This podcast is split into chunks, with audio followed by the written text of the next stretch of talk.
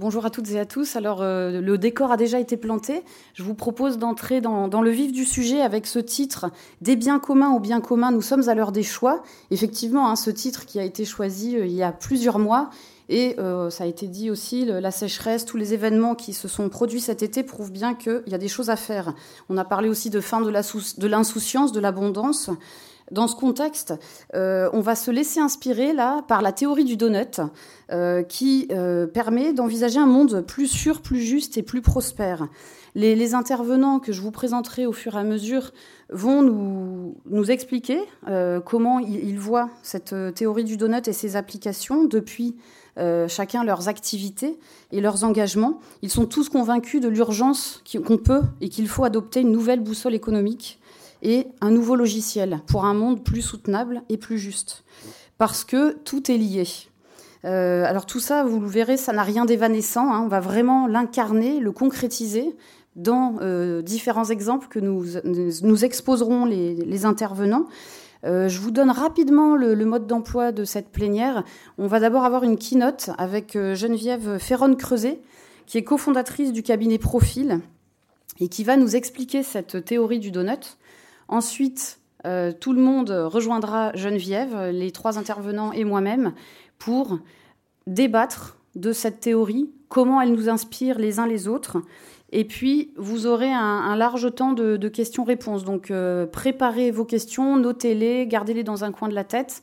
Ça va vous permettre de, de, bien animer la suite du débat. Voilà, donc je laisse tout de suite la parole à Geneviève Ferron-Creuset, et puis on vous pardon, et on vous rejoindra ensuite.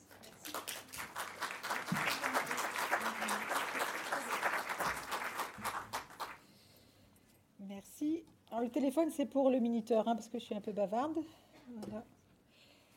Euh, alors, euh, merci Cécile, euh, enfin merci de l'invitation parce que c'est la première fois, je suis très honorée que je, me produis en, keynote à, Pro Durable et c'est un bel anniversaire, donc merci de, cette confiance. dans la thématique que l'on a, l'heure des choix, alors vraiment, effectivement, c'est excellemment bien choisi, l'heure des choix. Je pense que euh, nous sommes une génération euh, qui, cette heure des choix, on la vit de façon absolument inédite et vertigineuse.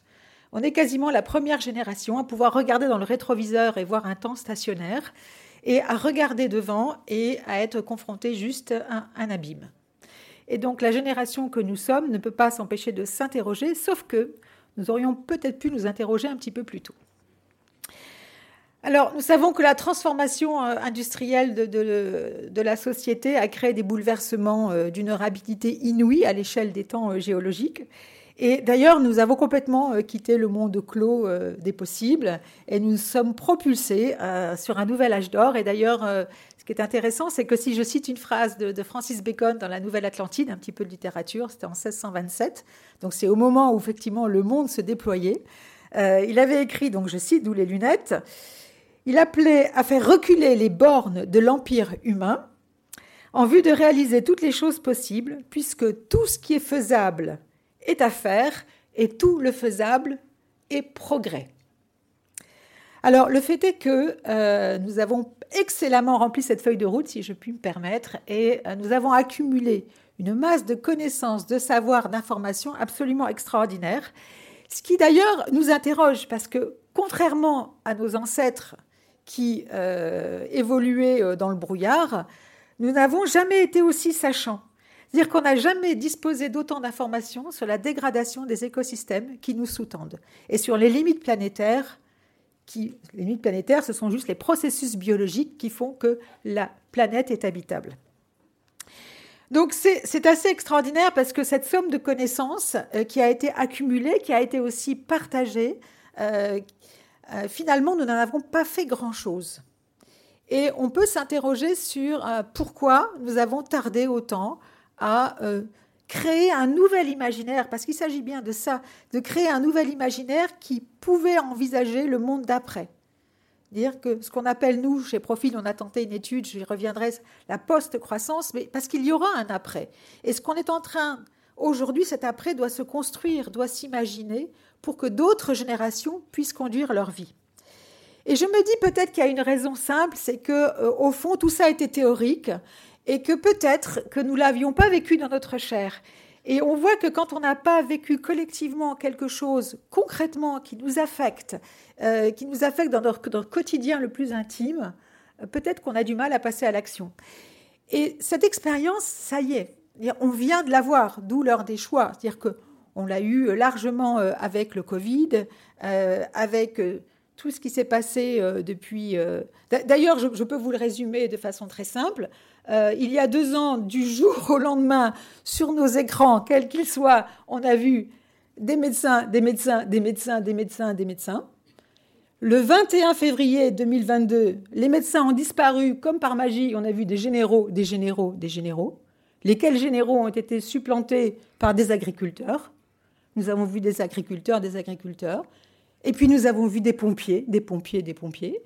Et maintenant des énergéticiens. Ça en dit long sur ce qui est essentiel, euh, ce dans nos vies et euh, ce qui forge un vécu commun sur lequel finalement euh, on peut capitaliser. Mais loin de ce que j'appelle cette gourmandise de l'apocalypse, c'est-à-dire qu'on a, vu ça comme un enchaînement de catastrophes dans lequel on, était un peu passif et on, se, repaissait de ces images avec une, impuissance parfois qui était extrêmement douloureuse.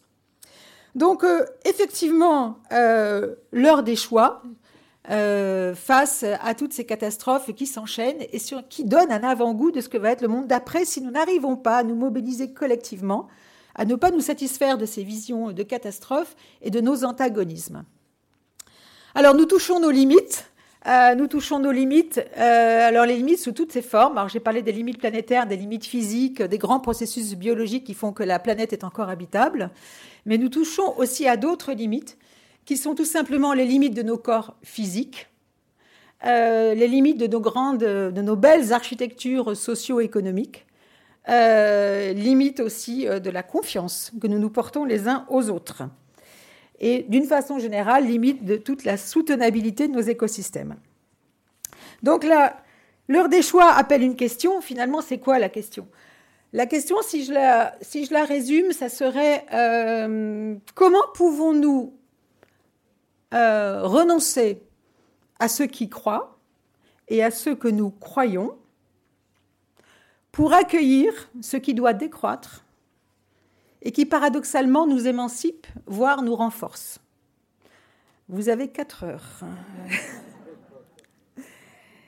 Cela étant, c'est la vraie question et on voit qu'elle est minée. Elle est minée parce que c'est une question qui est économique, c'est une question qui est politique, c'est une question qui est philosophique. Et donc, nous, par exemple, j'ai profité de la façon dont on a attrapé le, sujet de, la, de cette post-croissance. On s'est dit, mais au fond, il faut être agnostique en matière de croissance. Euh, croissance et décroissance, euh, ça n'a pas tellement de pertinence de tout temps. D'ailleurs, il y a eu des activités qui ont disparu parce qu'il y a eu une frappée d'obsolescence euh, technologique, le marché n'était pas là, ou voilà. C'était souvent des obsolescences d'ailleurs technologiques ou euh, des offres qui étaient dépassées par rapport à une demande sociétale beaucoup plus forte, etc. etc. Donc croissance et décroissance euh, sont, des mots qui sont extrêmement chargés. Alors ça a une charge idéologique absolument immense, explosive. Et pour autant, alors c'est source de division. Et pour autant, euh, il nous faut inventer des mots neufs. Il nous faut inventer des mots neufs pour dire le monde qui vient, dans le monde dans lequel les générations futures vont vivre euh, et vont devoir construire leur propre vie. Et c'est là qu'on arrive à la théorie du, donut, Marie, donc j'ai pas perdu de, vue. C'est-à-dire que je vais faire une petite incidente qui va ressembler à une page de publicité, mais ce n'en est pas une. Euh, c'est-à-dire que nous avons conduit en, il y a à peu près un, an et sorti une étude de profil que nous avons intitulée la post-croissance. Et la post-croissance, euh, la définition, la meilleure définition avec toutes les précautions d'usage que je vous ai données, c'est-à-dire faire le deuil de la pensée magique qui est la croissance verte, euh, faire le deuil donc ce découplage euh, donc ce découplage qui nous permet de continuer sur cette ère, qui n'est pas possible, qui n'est pas général, qui n'est pas immédiat, euh, être agnostique en matière de croissance et considérer qu'il est quand même possible d'ouvrir une voie. Et nous avons le choix d'une nouvelle voie. Et cette nouvelle voie, elle peut s'inscrire dans cette théorie du donut. Alors, de mon point de vue, c'est pas très heureux, le terme n'est pas extrêmement heureux, mais, c'est cette représentation qui, en, finalement, est une façon de, une façon de reformuler, de remettre sous tension ou dans une autre perspective les ODD. Vous êtes tous diplômés en ODD ici, donc vous savez très bien ce que je veux dire. Donc, ces limites planétaires, c'est, alors je vous inflige pas des slides, hein, vous avez remarqué, euh, c'est neuf limites planétaires qui correspondent effectivement à des limites physiques au sens environnemental. Donc, le climat en est une, mais n'est pas la seule. Toutes les questions des prélèvements d'eau douce, des pollutions chimiques, euh, l'appauvrissement des sols, enfin tout ce qui fait que la planète est encore, je le redis, habitable. Et puis, donc, ne, veillez à ne pas dépasser ces limites. Et comme nous sommes des êtres d'ibris, nous n'avons qu'une chose, c'est de les emplafonner. Et puis de respecter, c'est ce que Kate Hayworth a rajouté par rapport aux travaux du Resilience Center en 2009, euh, qui avait déterminé ces limites. Kate Hayworth, qui est une économiste britannique, a réintroduit cette idée du plancher social, de ces fondamentaux sociaux sur lesquels il faut aussi impérativement euh, travailler. Et la post-croissance, ça serait, cette théorie du donut, ça serait quelque chose qui serait de tenir ensemble, de tenir ensemble euh, les limites planétaires et les fondamentaux sociaux. Et donc ça revient à dire vivre dans un espace, vivre, travailler, produire, consommer, dans un espace qui est écologiquement sûr pour l'humanité et socialement juste. Alors autant les, sujets environnementaux peuvent éventuellement soumis à, euh, des objectivations euh, scientifiques qui permettent, et encore beaucoup de données sont manquantes, de voir où sont les seuils. Autant la question sociale, qui est une question en fait que nous embarquons depuis la liberté d'entreprendre et la révolution industrielle, c'est la question de la dignité de la personne au travail ou dans sa vie. Donc qu'est-ce que c'est que de mener une bonne vie? Donc toute cette question-là, nous voyons qu'elle est particulièrement compliquée parce qu'elle est tout simplement le produit de nos cultures, de nos politiques, et nous avons du mal à objectiver ce qu'est une bonne vie et une vie digne. Mais nous avons réussi avec ces douze fondamentaux sociaux, et d'ailleurs avec les ODD, les ODD, à pouvoir caractériser ce qu'est le ressort d'une vie digne. Donc tenir ensemble, tenir ensemble dans cet espace qui est finalement extrêmement, euh, on va dire, euh, restreint, et donc tenir ensemble le respect des limites planétaires et des fondamentaux sociaux, ça peut être un imaginaire euh, qui peut être particulièrement fertile pour nos économies. Et donc, euh, je ne dis pas qu'il faut tourner le dos au progrès, absolument pas. Il nous faut absolument réinventer de nouvelles figures du progrès dans le respect de ses limites, de ses fondamentaux sociaux, et surtout consolider nos communs. Pensez aux communs, confère ce que je vous ai dit sur les médecins, euh, la sécurité, les généraux, les pompiers, les agriculteurs, etc. Alors, ça veut dire bien sûr une chose, c'est qu'on ne peut pas réduire nos vies à une avalanche de métriques, mais ça, vous le savez très bien. Euh, parce que nous sommes encore des humains qui entretiennent, nous entretenons entre nous une, profusion de sentiments, d'affects, de passions. Euh, euh, nous partageons des techniques, des inventions. Et, là, autant la vision des limites peut être extrêmement, peut-être restrictive, punitive, autant qu'on voit dans ces limites, on a encore des trésors, des trésors à puiser, des trésors à inventer pour précisément arriver dans un espace de temps qui est quand même incroyable à l'échelle des temps géologiques. Il faut que nous rendions notre planète habitable, il faut que nous soyons hospitaliers les uns avec les autres, et il faut que nous maintenions une économie prospère. Alors la grande question pour terminer, c'est quel est le devenir des entreprises? Euh, dont l'activité n'est pas soutenable, justement, précisément au regard de ses limites planétaires ou de tout simplement euh, sujets euh, sociaux et sociétaux.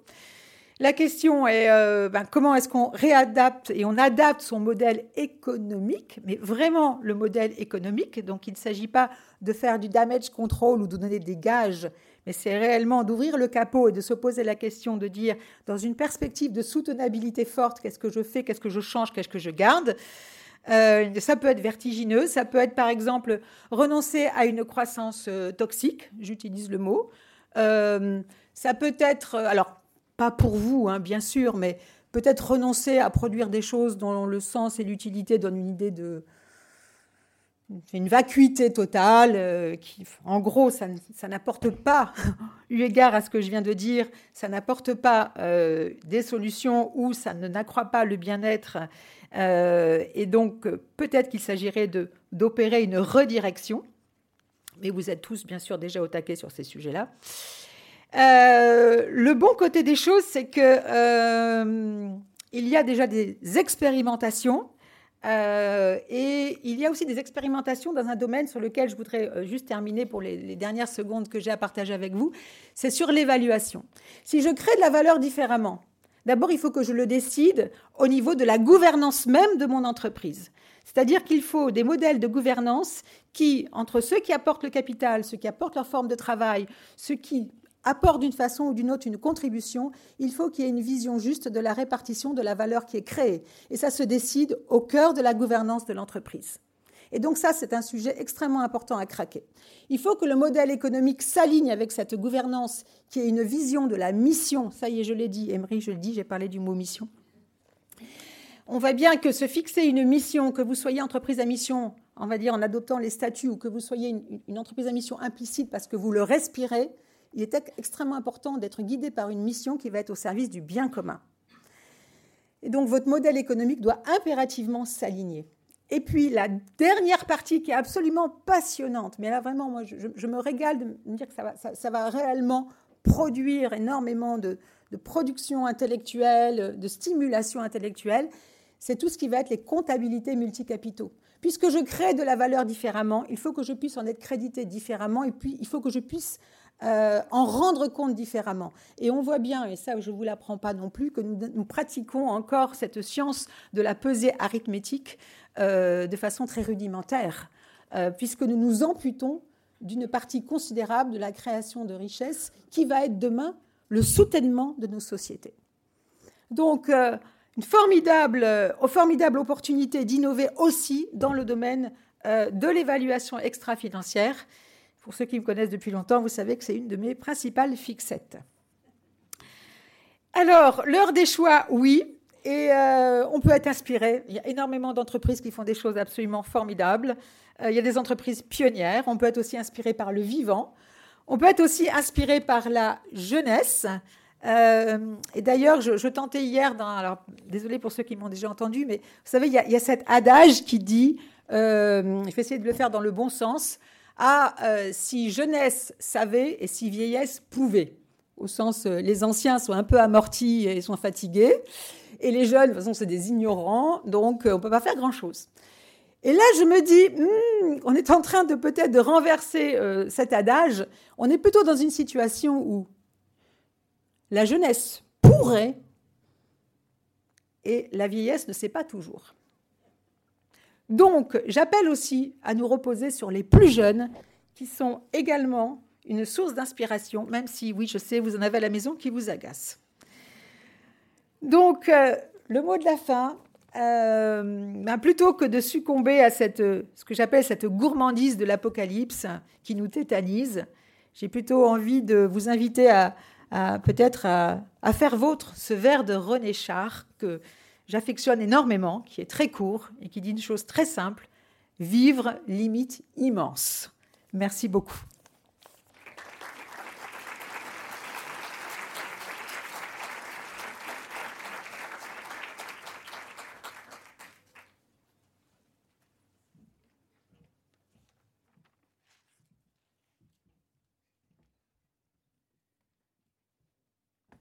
Merci beaucoup.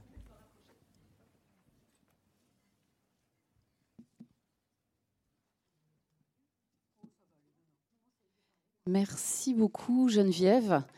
Voilà, je, ne rajoute rien, tout est, tout est dit ou presque, si ce n'est que nos, intervenants, euh, nos autres intervenants vont pouvoir réagir à vos propos. Dans un premier temps, j'ai envie de vous inviter euh, les unes et, l'autre, euh, Charles Kloboukov, l'homme du panel, à, réagir un peu à, chaud spontanément sur tel ou tel aspect de, l'intervention de, Geneviève qui vous aura marqué. Alors, qui, veut prendre la parole? Euh, je, rappellerai rapidement qui vous êtes, avant que vous vous exprimiez peut-être. Alors, il y a Françoise, euh, Laurence, Charles, qui veut s'exprimer en premier Laurence Ménury, donc euh, fondatrice de Citizen Capital, qui est un, fonds d'investissement qui est spécialisé et pionnier dans l'investissement à impact en France. Alors, une, réaction sur les, propos de, de Geneviève? Bonjour à tous. Euh, merci Geneviève. Euh, je trouve que Geneviève nous a ouvert des portes, euh, beaucoup de portes, donc on pourrait réagir sur beaucoup d'aspects différents. moi, je vais peut-être me raccrocher à, notre thème du bien commun au bien commun. Et, et, la question que je me pose en t'écoutant, Geneviève, c'est est-ce qu'on peut encore évoquer la notion de bien commun sans évoquer la notion de péril commun. Euh, et, c'est-à-dire comment on, va créer de la solidarité face à un danger qui nous est commun à tous. Et je trouve que ça pose des questions très intéressantes, à la fois du point de vue de la collectivité ou de l'État, du point de vue du monde de l'entreprise dont je fais partie, du monde financier dont je fais aussi partie, et du point de vue euh, de la, gestion des biens communs, où il y a peut-être un autre niveau que l'entreprise et l'État. Alors vous nous faites un bon teasing pour, pour la suite, vous nous mettez en appétit après le donut. Euh, est-ce que euh, Charles Kloboukov ou Françoise Gaille, vous voulez voilà, poursuivre dans ces réactions un peu spontanées, un peu à chaud? Bonjour à toutes et à tous. Charles Kloboukov, pardon, président de la société Léa Nature. Voilà, transformateur de, de, produits bio dans le domaine de la santé, de l'alimentation et de la cosmétique notamment. Euh, ben écoutez, c'est vrai que l'entreprise euh, a été euh, un vecteur d'émancipation, des, émotions, des plaisirs, et notamment après les deux guerres, de, ça a été effectivement un vecteur d'abondance, un petit peu hors sol, sans conscience effectivement des impacts et la remettre entre guillemets alors dans un donut ou dans un sandwich avec une contribution à l'humanité, aux questions sociétales et sociales et la contraindre de l'autre côté de la tranche, entre guillemets, euh, par son environnement et les écosystèmes, c'est finalement le retour à une logique implacable. Donc euh, c'est simplement reconsidérer que le rôle de l'économie, euh, au-delà effectivement de créer de, l'emploi, des richesses, des biens ou des services, c'est également de veiller à des équilibres et donc d'accepter finalement d'être contraint dans son activité à ces respects-là. Donc effectivement, je pense que la part de, féminité, puisque euh, nous en sommes euh, là aujourd'hui, euh, va peut-être permettre de sortir d'une lutte permanente à la compétition, à la, à la dominance, à l'exportation, à la réalisation des égaux, pour être dans une approche un petit peu plus partagée justement de la quête de sens à travers le travail. Donc c'est finalement une révolution culturelle qui est en train de s'opérer comme vous le disiez probablement, Geneviève, un peu tardivement, mais il n'est pas trop tard. Et je rejoins l'idée que nous sommes une génération charnière, parce qu'il n'y avait pas le même niveau de conscience dans la génération qui nous a précédés. Nous, on l'a vécu de, plein fouet à la fin, entre guillemets, des années 80-90. Et la génération qui arrive sur le marché du travail depuis quelques années naît malheureusement avec cette angoisse terrible et avec ce défi euh, qui est de dire maintenant quel travail et quelle contribution pour les générations futures. Merci Charles Kloboukov. Alors Françoise Gaille, qui va prendre la parole à son tour, est océanographe et vous êtes vice-présidente de l'Agence nationale de la biodiversité et de la plateforme internationale Océan et Climat. Une première réaction Oui, moi je suis ravie. Je suis ravie de ce que vous avez dit parce que je pense pour les scientifiques, euh, euh Rockstrom a été euh, presque un cataclysme dans l'académique. Du milieu que nous avions. Et, la manière dont vous le présentez aujourd'hui montre aussi cette capacité d'assimilation de l'importance des résultats scientifiques dans euh, la vision du monde et dans l'action que nous devons euh, ou que nous pourrions en faire. Euh, j'avais juste une remarque sur un des aspects que vous avez mentionné, à savoir le souhait d'avoir un espace écologiquement sûr. Du point de vue écologique, c'est jamais sûr. Donc en fait, euh, une des, questions qui se posent aujourd'hui, c'est euh, avec cette vision du Donuts que Rockstrom avait bien euh, présenté initialement, finalement, c'est plus l'état des choses en tant que tel qu'il nous faut regarder, ou l'environnement donné à un instant T, mais c'est plutôt les interactions, les interrelations. Et c'est extrêmement difficile à formuler, à positionner. Et quand vous parlez de tout ce qui est évaluation du point de vue économique, etc., financière, je pense que c'est une créativité qui est à l'œuvre et que nous devons euh, favoriser, parce que c'est là que gît euh, notre futur. Merci beaucoup pour euh, ce, premier tour de table qui continue à nous mettre bien dans, le sujet. Euh, peut-être euh, ce que je disais tout à l'heure, ça peut paraître un petit peu évanescent, les biens communs, le bien commun. L'idée là, ça va être d'essayer d'incarner les choses, de les concrétiser, de montrer que voilà, c'est pas de la, philosophie spéculative. Et Laurence Meignery, peut-être pour commencer, chacun va un peu décliner depuis sa fenêtre d'observation comment ce titre, comment cette question résonne en vous et comment vous essayez de l'incarner dans vos activités, voilà, dans vos engagements? Comment ça se concrétise? Laurence Meignery, pour commencer. Bon. Euh, alors moi, ma fenêtre d'action, c'est euh, le capital. Euh, c'est la finance et c'est plus précisément l'allocation du capital. Et donc, évidemment, du point de vue de l'acteur financier, euh, on, est, particulièrement questionné parce qu'on est, dans un, monde où on est particulièrement conditionné par une logique de croissance. Et donc, quand, je réfléchis au levier euh, pour ce, secteur, je, vois trois niveaux. Euh, un qui concerne vraiment l'entreprise en tant que telle, telle qu'elle est aujourd'hui. Et je dirais que c'est un levier qui est lié à la gouvernance. Geneviève, tu en as un peu parlé. Le, fait de revenir à la question de à quoi on sert euh, me paraît absolument essentiel. Et, c'est pour cette raison que je me suis particulièrement impliquée euh, sur la question d'emprise à mission et qu'on a cofondé à quelques-uns, dont euh, je crois que la directrice et le président sont dans la salle.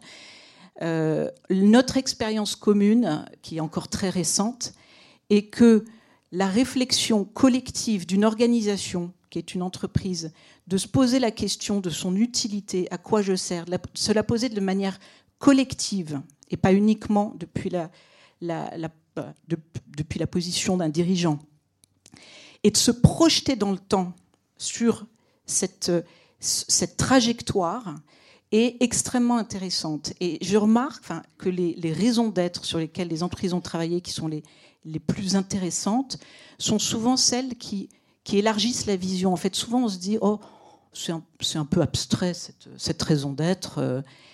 Et en fait, euh, en fait, souvent, elle oblige. Enfin, elle oblige toujours, puisque c'est, on est dans une approche euh, légale, hein, qui est inscrite dans les statuts ensuite, mais elle oblige aussi d'un autre point de vue. Je pense souvent à, la raison d'être de Aigle, qui quand même fait, il fabrique des bottes et des vêtements d'extérieur. Et leur raison d'être, ça a été permettre aux gens de vivre des expériences euh, sans aucune autre empreinte que leur pas. Ce que je trouve intéressant là, c'est à la fois assez poétique, mais c'est aussi extrêmement ambitieux. Et on voit derrière ce qui va se déployer comme exigence dans le temps pour une entreprise qui ne veut pas avoir d'autres empreintes que ses pas dans ce qu'elle produit. Et donc on passe du faire à l'être on a des entreprises qui faisaient, maintenant on a des entreprises qui se posent la question pourquoi je suis là? Donc ça c'est un premier niveau. Mais maintenant quand on réfléchit à la question du bien commun, euh, l'entreprise, on dit souvent qu'elle contribue au bien commun, et c'est vrai que je trouve que la notion de bien commun est plus difficile à cerner que celle des biens communs. Euh, l'entreprise contribue au bien commun aujourd'hui. Et la question qui se pose pour un gestionnaire de capitaux, c'est comment demain on va continuer à financer des entreprises qui contribuent au bien commun et qui se situent dans ces limites planétaires, donc dans une logique où la croissance n'est plus l'alpha et l'oméga du développement des organisations. Et là, je vois deux pistes, mais je, resterai euh, de façon courte, mais la première, c'est la question quand même du rendement du capital. Euh, aujourd'hui, on est dans des milieux où, où on est ou globalement, même des, fonds d'impact comme les miens, on est globalement dans un système euh, fondé sur l'expansion euh, rapide, euh, particulièrement dans le milieu de l'innovation. Et on va avoir besoin d'innovation. Donc pour moi, c'est plus une question qu'une réponse à ce stade. Comment continuer à, financer de l'innovation dans un monde où, un des exemples très intéressants qui a été posé par le livre sur la post-croissance, c'est on pourrait imaginer des entreprises régénératives qui se développent avec beaucoup moins de pression de rentabilité de leurs actionnaires, qui accepteraient des rendements qui sont basés sur une cote-part des revenus et non plus sur une anticipation de la plus-value ou des profits. C'est effectivement une piste intéressante et je pense qu'il y a des projets qu'on peut financer de cette manière déjà aujourd'hui. Et je pense que nous, on a commencé, par exemple, dans l'agriculture, euh, des financements qui sont vraiment dédiés aux projets agricoles, euh, dans le financement des contrats d'impact social. Nous, on, explore ce type de choses. Mais en fait, quand on veut vraiment financer l'innovation, je, trouve que c'est une question très complexe. Deuxième élément, c'est qu'on voit bien que demain, euh, on va aller vers une forme. Enfin, vous avez utilisé le mot d'interaction, Françoise.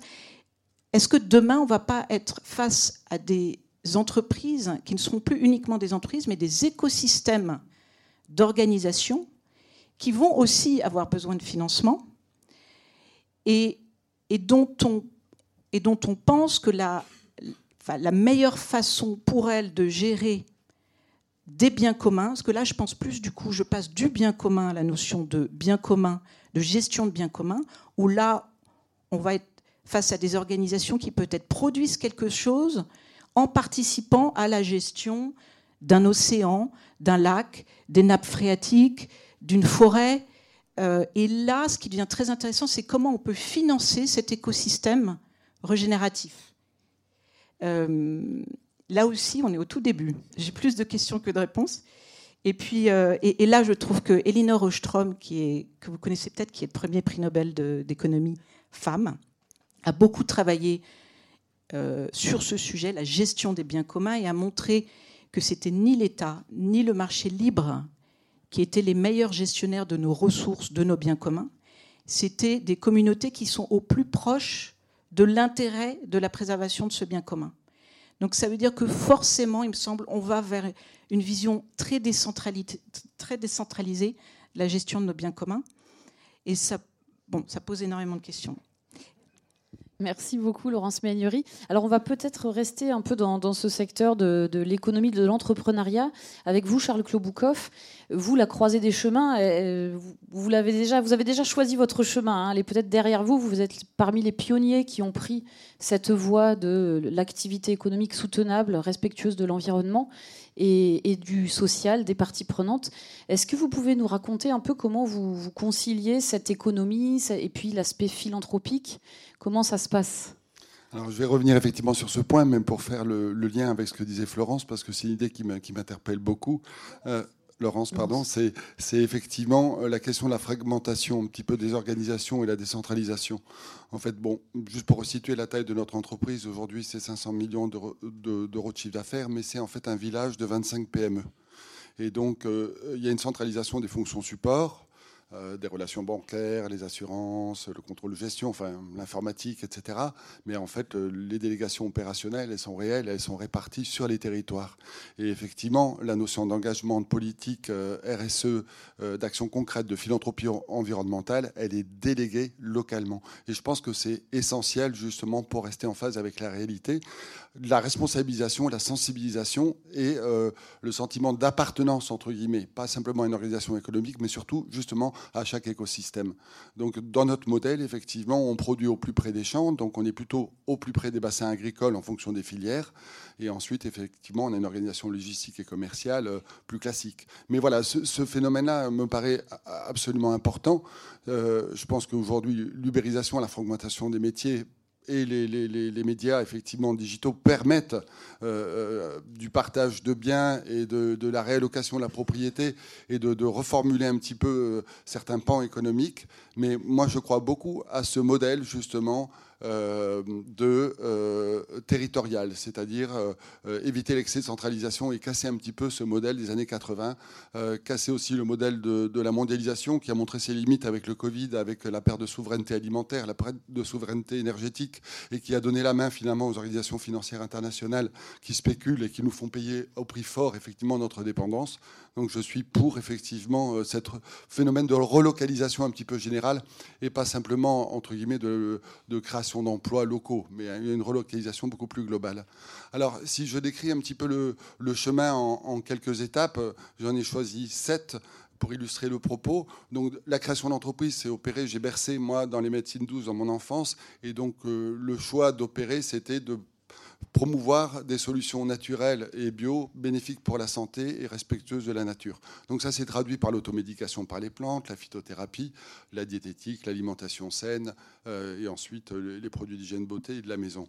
Euh, ça s'est décliné sur différents métiers et donc ça c'était un petit peu le, le, quoi. Et le deuxième, ça a été rapidement le comment c'est-à-dire à partir du moment où on faisait cette démarche-là en termes de produits, euh, quant à La Rochelle, on a créé notre siège social. Euh, il m'est apparu évident qu'il fallait effectivement prolonger cette réflexion dans la manière de faire les choses. Donc, on, est allé sur l'éco-conception, des bâtiments à dominance bois, des énergies renouvelables, euh, supprimer aussi dans, les conditions de travail les formaldéhydes, c'est-à-dire tous les cols cachés, toutes les pollutions invisibles. voilà, d'essayer de, de supprimer les produits issus de la pétrochimie pour favoriser des produits naturels, d'aller vers les transports doux et en fait de, travailler beaucoup sur, sur le comment. C'était la deuxième étape, elle a été très empirique puisqu'elle était une succession de découvertes, de dire finalement on a des bonbonnes d'eau plastique, on appuie sur un bouton, vous savez, puis on remplit son gobelet. À l'époque on avait encore des gobelets plastiques, je m'en excuse, mais c'est vrai qu'on n'avait pas encore cette conscience-là. On a remplacé tout ça avec des systèmes de distribution d'eau en supprimant toute forme de plastique. Euh, mais ça a été un chemin très très empirique. La, la troisième étape, ça a été effectivement la concrétisation d'un plan RSE qui guide encore l'ensemble de nos activités économiques et qui a filtré peut-être justement un certain nombre d'activités que l'on ne pouvait plus s'autoriser. À partir du moment où pour nous les deux mots-clés c'était nature et santé, tout ce qui n'était pas entre guillemets dans cette interrelation devait être supprimé. Donc on, faisait des vitamines à l'époque à côté des, gélules de plantes ou des, tisanes, on les a supprimées et on s'est bridé entre, en termes de développement économique pour rester euh, fidèle entre guillemets à notre, euh, à notre ADN. Et euh, ce plan RSE aujourd'hui guide, guide complètement notre contribution économique. Elle l'encadre un peu comme la stratégie du donut entre guillemets, puisqu'on ne peut pas faire n'importe quel type d'économie et après ou avant rajouter une couche de social ou rajouter une couche de RSE. C'est vraiment dire je me contrains à faire ce type d'activité économique dans un cadre de politique RSE. Et donc on ne peut pas en sortir. Donc c'est aujourd'hui 129 items, 100 quantitatifs, 29 qualitatifs, qui sont renouvelés à peu près tous les 2-3 ans, parce que c'est un travail permanent. Il y a ce qu'on a fait qu'il faut qu'on continue à faire, il y a ce qu'on est en train de changer, et il y a les défis de demain. Et donc euh, on ne peut pas dire que voilà, c'est tout le temps en évolution permanente. Donc on le fait de manière glissante sur des cycles de 2 à 3 ans. Euh, une des dernières euh, voilà, réalisations, c'était, et ça a pris 4 ans, de supprimer l'ensemble des véhicules diesel pour des questions que vous pouvez comprendre, même si c'était fiscalement plus avantageux euh, pour des questions de, santé publique et de pollution cachée. Euh, voilà, donc euh, la, quatrième étape, ça a été en 2007 l'adhésion au mouvement 1% pour la planète. Créé par Yvon Fouinard et Craig Matthews, donc, qui étaient des entrepreneurs nord-américains dont l'un des deux fondateurs de la marque Patagonia de Outdoor, qui ont pris conscience de euh, la nécessité de protéger un petit peu les milieux naturels et qui se sont obligés finalement à contribuer à hauteur de 10% de leurs bénéfices à soutenir des ONG ou à mener des actions de protection, de sensibilisation autour de la nature. Euh, c'est un mouvement qui s'est étendu euh, en Amérique du Nord et qui est arrivé en France ben dans ces années-là. On était la 13e entreprise à y contribuer. et donc, ça représente un don, enfin un don, oui, un don de, de 2,6 millions à peu près par an pour nous. Donc on soumet à peu près la moitié de nos activités. Donc on peut le faire soit sur l'ensemble des activités de la société, soit sur une marque ou un secteur d'activité donné. Et donc euh, je vous invite, puisque le 1% Force de Planète expose ici à ProDurable, à aller rencontrer Isabelle Fusini et, euh, l'équipe, euh, parce qu'ils font un travail formidable. Et il y a 500 associations derrière qui sont référencées et qui œuvrent tous les jours pour restaurer un petit peu ce que l'on a abîmé. Et donc c'est absolument exaltant de rencontrer ces gens-là qui font un travail euh, faramineux, prodigieux et souvent de manière bénévole. Voilà, donc euh, j'ai eu l'honneur de, présider ce mouvement pendant, pendant 7 ans et aujourd'hui, il faut savoir qu'il y a 1100 à peu près contributeurs en France euh, à ce mouvement qui fait de la France le deuxième pays après les États-Unis. Alors, ça reste des sommes relativement modestes. On parle de 12 millions d'euros à peu près de dons par an, mais ça ne cesse de progresser. Et même pendant le Covid, ça continue de progresser à peu près de 20% par an. Alors, parlez-nous de la cinquième étape. La cinquième étape, donc, c'était, euh, ça a été, euh, non, ça a été la fondation, la Fondation et la Nature en 2011, donc qui s'est préoccupée de sensibiliser l'opinion publique à travers des campagnes médias sur les problèmes des pollutions invisibles, sur les perturbateurs endocriniens, sur le lien alimentation-santé, sur la perte de souveraineté alimentaire, sur le soutien à l'agroécologie, sur les pollutions plastiques dans les océans. Enfin, on avait régulièrement une campagne là-dessus. Et puis des, comment dire, des événements plus locaux, comme un, éco-festival à La Rochelle ou un village nature, pour sensibiliser toutes les générations à des nouvelles pratiques. Voilà, donc ça a été, euh, ça a été une manière euh, d'émanciper peut-être euh, l'âme de l'entreprise, ou la faire grandir, entre guillemets, et d'amener tout le monde dans une réflexion un petit peu extra-économique. La sixième étape, donc ça a été la loi Pacte, l'entreprise à mission. Voilà, donc on y revient. et, donc une manière de, formaliser de manière un peu plus définitive et statutaire notre raison d'être et nos engagements et de nous y contraindre de manière effectivement beaucoup plus définitive. Et, la, septième étape, euh, c'est un peu la suite logique finalement, c'est de dire et après, demain, qu'est-ce qui se passe? Puisqu'on est tous euh, là pour un temps donné et on ne sait pas quand il s'arrête. Donc c'est de préparer la transmission. Et donc ça a été, après 7 ou 8 années de réflexion, et notamment avec l'aide du cabinet Profil, mais également avec Maître Nouel sur le plan juridique, euh, d'organiser la transmission progressive du capital de l'entreprise à un fonds de dotation, donc une sorte de fondation simplifiée, c'est-à-dire rattacher l'organisation économique à une organisation philanthropique, avec évidemment des contraintes, parce qu'il faut séparer la gouvernance entre la direction économique euh, et euh, le fonds de dotation et avoir effectivement au milieu euh, des gens qui vont nommer les gouvernants économiques et qui vont veiller à, entre guillemets, ce que le pacte d'engagement, le fameux pacte d'engagement dans lequel l'économie va être contrainte à s'exercer soit durablement respecté. Voilà. Et donc ça, je pense que ça préfigure probablement d'une évolution notable. Il y a un modèle qui est assez développé dans les pays du Nord, très peu encore en France, à une quinzaine ou une vingtaine de membres. On se retrouve, d'ailleurs demain euh, avec les dirigeants des fondations et les dirigeants des entreprises pour essayer de, partager nos réflexions, nos expériences et émanciper le modèle. Parce que je pense que c'est une utopie, certes, mais l'utopie, c'est ce que l'on n'a pas encore essayé de faire et elle mérite d'être tentée, c'est-à-dire de remettre l'économie au service du bien commun.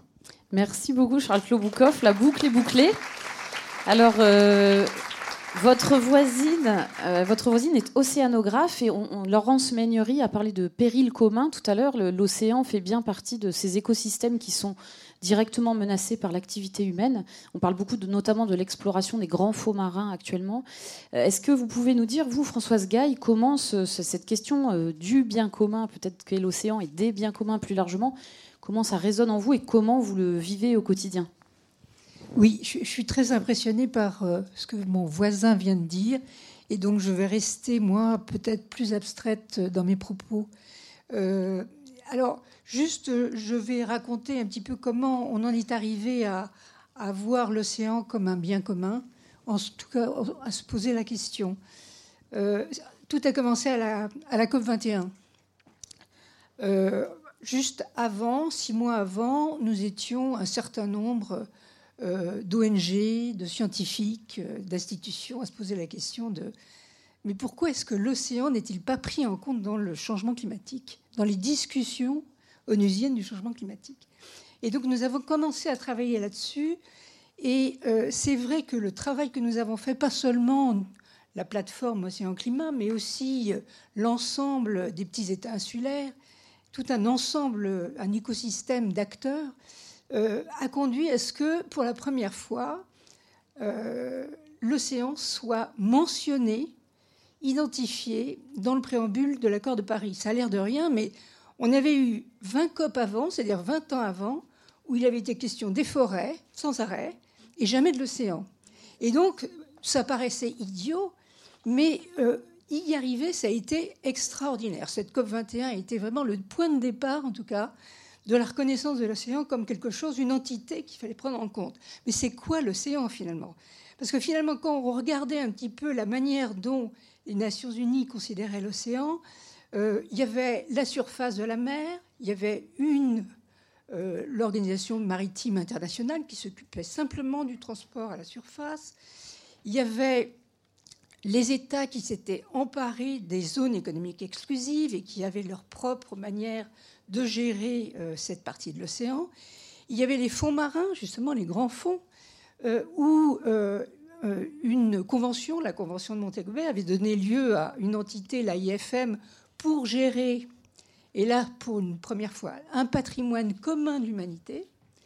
C'était pas un bien commun, mais c'était un patrimoine commun de l'humanité. Bref, euh, se poser cette question, mais finalement, le reste de l'océan, c'est quoi?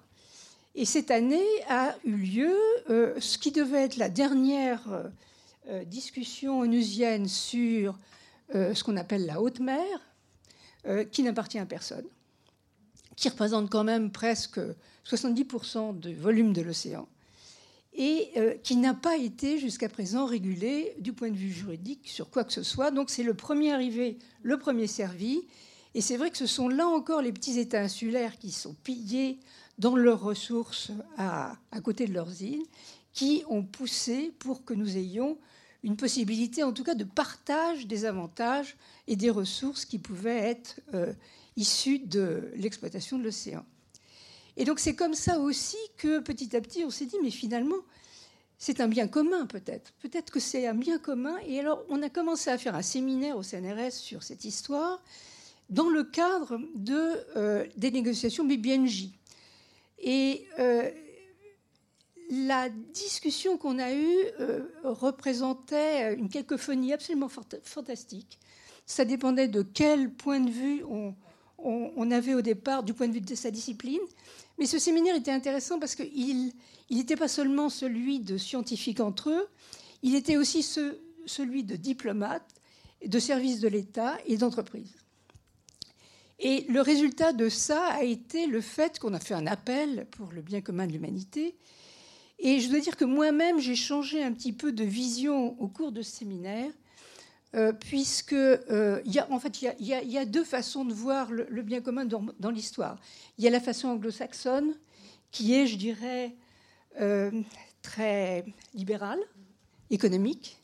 Et puis il y a la façon romaine, qui, elle, voit le bien commun comme une entité plutôt physique, biophysique, disons, c'est-à-dire en fait l'air, c'est-à-dire qu'il ne peut pas être approprié par quiconque.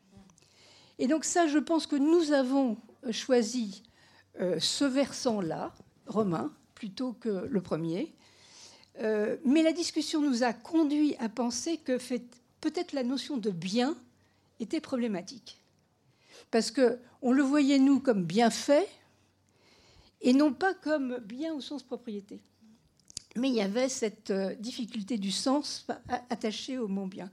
Donc, moi, personnellement, aujourd'hui, je dirais commun environnemental. Donc voilà où j'en suis aujourd'hui. Et donc, à la suite de ça, euh, on a commencé à voir comment, à ce moment-là, on pouvait euh, faire comprendre que pour l'avenir de la planète, pour l'avenir de chacun d'entre nous, pour les générations futures, il fallait prendre en compte l'océan dans toutes ses dimensions. Et prendre en compte l'océan dans, toutes ses dimensions, c'était essayer de voir comment, euh, par exemple pour le climat, on a le GIEC, euh, par exemple pour la biodiversité, on a l'IPBES. Nous voulons faire quelque chose d'analogue, en mieux, pour l'océan, qu'on appelle euh, l'IPOS, qui est International Panel for Ocean Sustainability, c'est-à-dire en fait un panel international pour un océan durable. Et donc voilà où on en est aujourd'hui. Merci beaucoup. Vous nous avez ouvert des, horizons profonds. Alors, euh, je pense que j'ai quand même peut-être le temps pour euh, une question et après je vous donne la parole.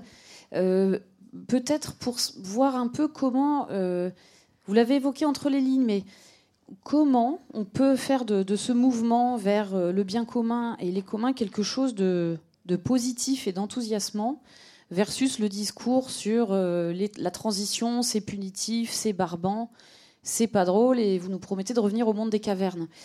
Comment vous, vous, pouvez nous entraîner à votre suite et entraîner peut-être les moins convaincus? Parce qu'on est sans doute devant un parterre de deux personnes qui sont déjà en mouvement. Voilà, est-ce que l'un ou l'autre, euh, ou l'une ou l'autre euh, veut s'exprimer? Geneviève, si vous n'avez pas de micro, je vous prête le mien. J'ai un micro, c'est juste, j'ai déjà pris beaucoup la parole.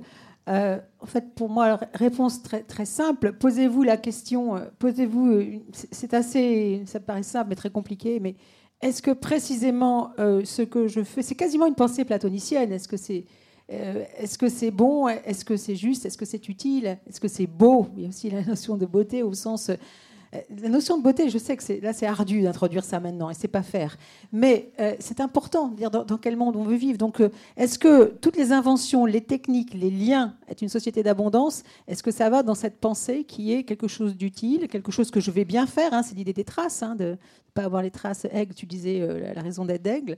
est-ce que c'est la question de aussi, est-ce que c'est bon au sens, est-ce que c'est juste hein, Des modèles de gouvernance, entreprise à mission, fondation actionnaire, comme l'a évoqué euh, Charles.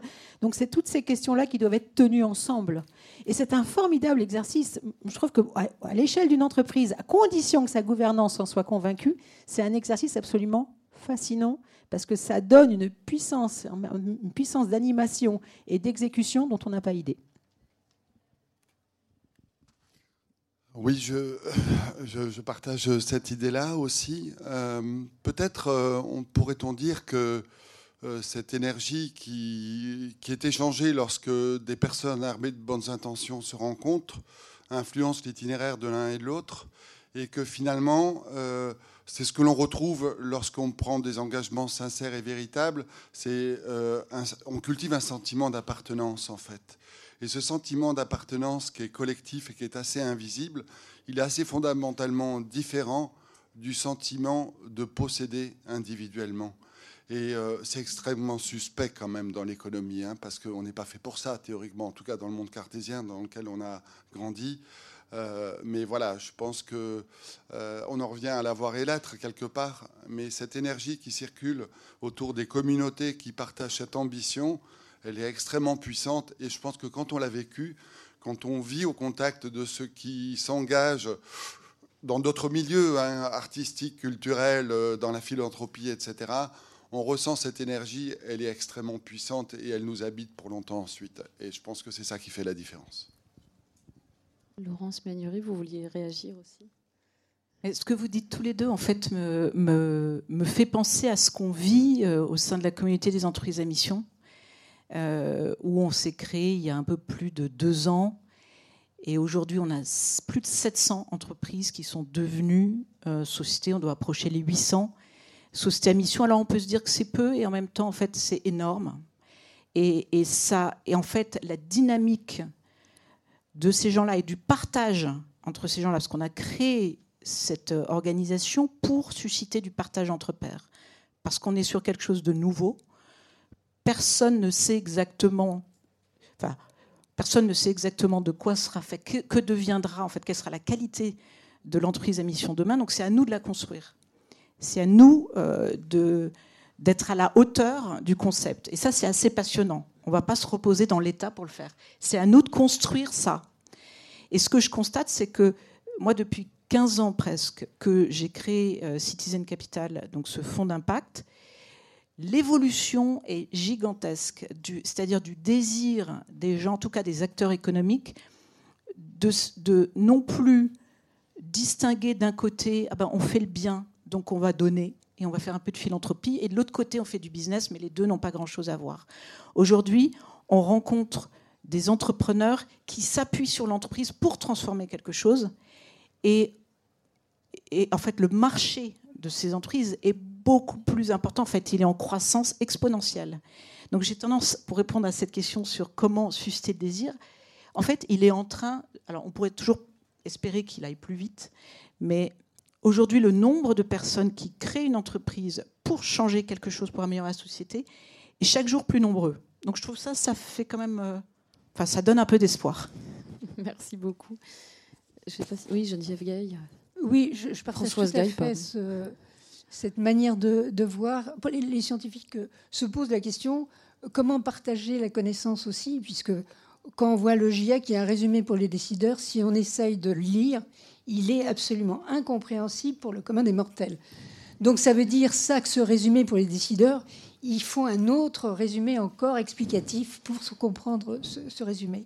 Ça veut dire ça, ce partage, cette notion de partage de connaissances, euh, dont nous discutons dans, le groupe euh, IPOS euh, international, c'est une question que nous ne savons pas résoudre comme ça.